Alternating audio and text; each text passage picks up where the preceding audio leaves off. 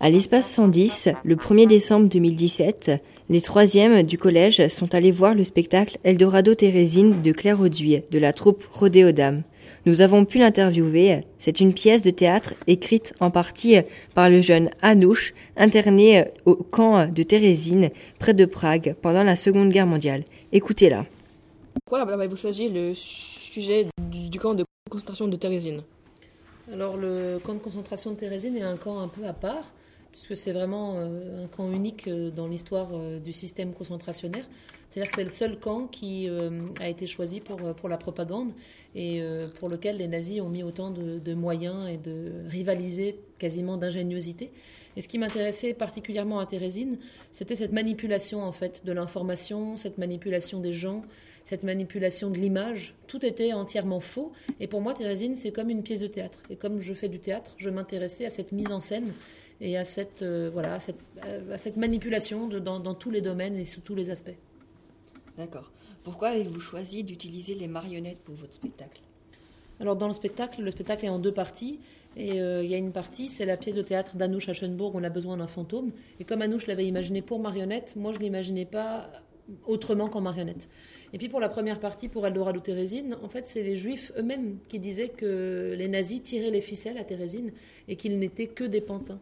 Et donc j'ai essayé de mettre ça en lumière en proposant notamment pour la première partie le docteur Paul Epstein, qui organise la visite et qui est le, comment je pourrais dire, le, guide de la Croix-Rouge ce jour-là, en juin 44 à Thérésine. J'ai donc imaginé le docteur Epstein comme une marionnette portée qui fait à peu près 1m60, taille réelle, échelle humaine, euh, avec des aspects tout à fait réalistes.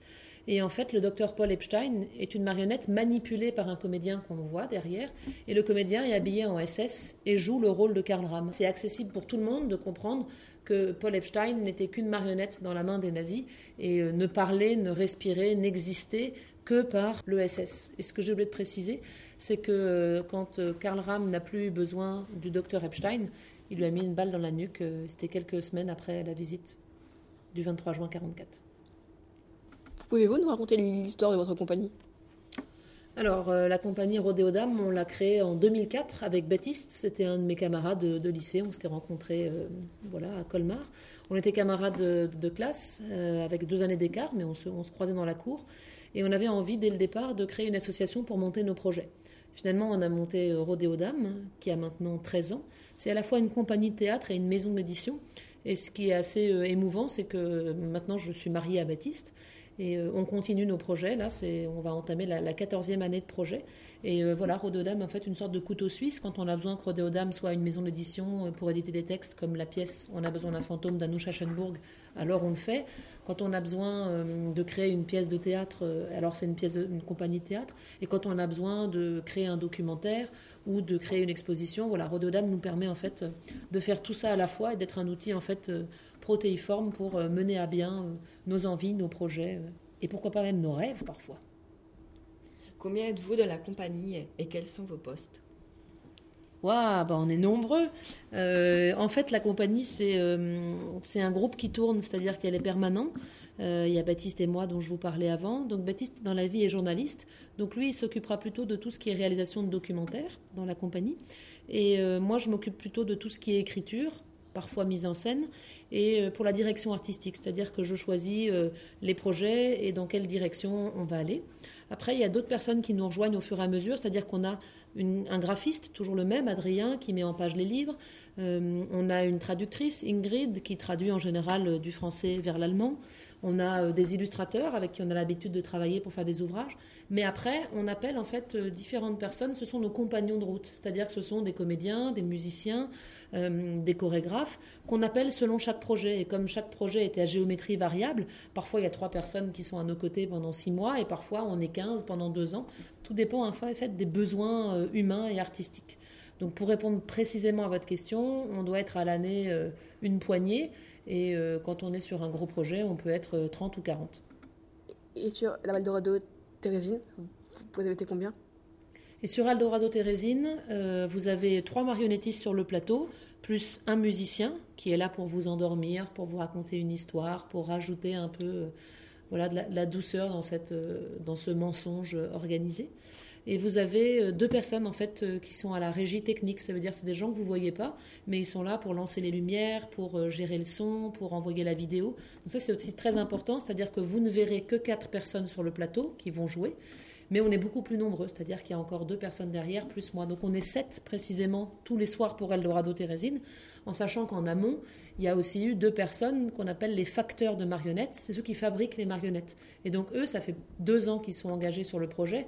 Pour fabriquer une marionnette d'un mètre soixante, pour fabriquer le docteur Epstein, il a fallu plusieurs mois et il a fallu quatre personnes dessus. Quelqu'un qui fabriquait juste le squelette en bois quelqu'un qui a sculpté le corps, quelqu'un qui était là pour euh, le travail de mousse et de latex. Et donc, en fait, à chaque fois, on fait intervenir différentes personnes. Donc, tous les soirs pour Eldorado, on est sept, et dans l'ensemble de l'équipe, je pense qu'on est au moins une quinzaine. En formation, vous faites j'ai été à l'université de Strasbourg et j'ai fait une licence, un master et un doctorat euh, de théâtre. J'ai fait en fait de la recherche. Donc de la recherche, ça veut dire qu'on choisit un sujet et qu'il euh, il faut écrire euh, voilà, l'équivalent d'un livre sur le sujet. Et moi, j'ai travaillé euh, lors de ma, de ma recherche universitaire sur le théâtre clandestin dans les camps de concentration. Et à l'occasion de ma thèse de doctorat, il fallait absolument que je trouve en fait des, des preuves du matériel, des documents qui me prouvent qu'il y avait eu du théâtre dans les camps. Et donc le matériel, il pouvait être vivant. C'était la voix des témoins que j'ai réussi à retrouver pour certains aux États-Unis, au Canada, en Israël ou dans toute l'Europe. Et puis euh, l'autre matière euh, première, c'était euh, les archives, les textes que certains avaient eu l'audace d'écrire. Et ces textes qui nous étaient parvenus, je les ai retrouvés au fur et à mesure au compte-goutte dans les archives. Et donc ça me permettait après de, de, voir, de faire un peu un panorama de l'écriture théâtrale dans les camps de concentration et de voir qu'il y avait eu toute forme. Les pièces de théâtre dans les camps de concentration ont été écrites par des hommes, des femmes, mais aussi des enfants comme Anouche. Et parfois, elles étaient très sérieuses, parfois, elles étaient même documentaires, elles racontaient le quotidien du camp de concentration. Et parfois, comme on a besoin d'un fantôme, c'était une caricature et c'était même très drôle et décalé par rapport euh, au quotidien dans les camps. Quels sont vos prochains spectacles ou vos autres projets? Euh, Le prochain euh, projet qu'on va mener avec Rodéo Dame, c'est sur l'Algérie. Donc on va partir euh, d'abord à Marseille et puis on va prendre le ferry, on va rester euh, un mois en Algérie et on va essayer de recueillir de la matière documentaire à nouveau, euh, aller sur le terrain, rencontrer les gens. Parce que j'ai été choquée il y a quelques années par la question d'un de mes élèves lors d'un atelier comme ça, qui me disait Madame, pourquoi, pourquoi il y a autant d'Arabes dans la classe? Et moi, je voyais pas des Arabes ou des Français ou des Juifs ou, peu importe l'orientation enfin peu importe la religion, peu importe l'origine, moi je voyais une classe de français en fait, et j'ai pas bien saisi cette question, et je me suis dit qu'il y avait un vrai malentendu en fait sur euh, l'histoire de France et euh, sur notre relation avec euh, les anciennes colonies, notamment avec l'Algérie qui a été française, et je me suis dit qu'il était peut-être bon d'aller jeter une oreille en Algérie, jeter une oreille en France, et voir comment est-ce que chaque pays considérer l'autre et quels étaient nos liens finalement avec cette histoire qui n'était plus une histoire maintenant qui est, notre vie, notre quotidien. Et euh, quand il y a eu la, crise euh, des cités et que Nicolas Sarkozy a proposé de tout carchériser parce qu'il trouvait que c'était de la racaille, je me disais, mais ça, c'est un héritage en fait de quelque chose qu'on a mal géré. C'est-à-dire que pour la Première et la Seconde Guerre mondiale, la France a demandé euh, à, ses, à, ses, colonies de, de, venir se battre à ses côtés. Donc, en fait, pendant la, Première et la Seconde Guerre mondiale, on a eu des Guinéens, on a eu des Maliens qui ont quitté chez eux parce qu'on leur a demandé de venir prêter main forte à nos côtés. Ils sont morts aux côtés des Français, mais ils n'ont pas eu euh, les mêmes droits. C'est le manque de considération en fait pour cette histoire et euh, pour euh, essayer de créer un vivre ensemble aujourd'hui. Et je pense voilà qu'il y, a un problème de savoir, de communication. Moi, je me souviens pas avoir appris ce que c'était que la guerre d'Algérie. Je me souviens très rapidement être passé sur les colonies. Et pourtant, c'est ce qui fait la diversité du visage de la France aujourd'hui. Et c'est ce qui fait aussi la diversité dans nos classes. On le voit bien dans nos établissements. Euh, et voilà, je pense qu'il y a un, vrai malentendu, un malaise, un manque de reconnaissance et un manque de connaissance tout court.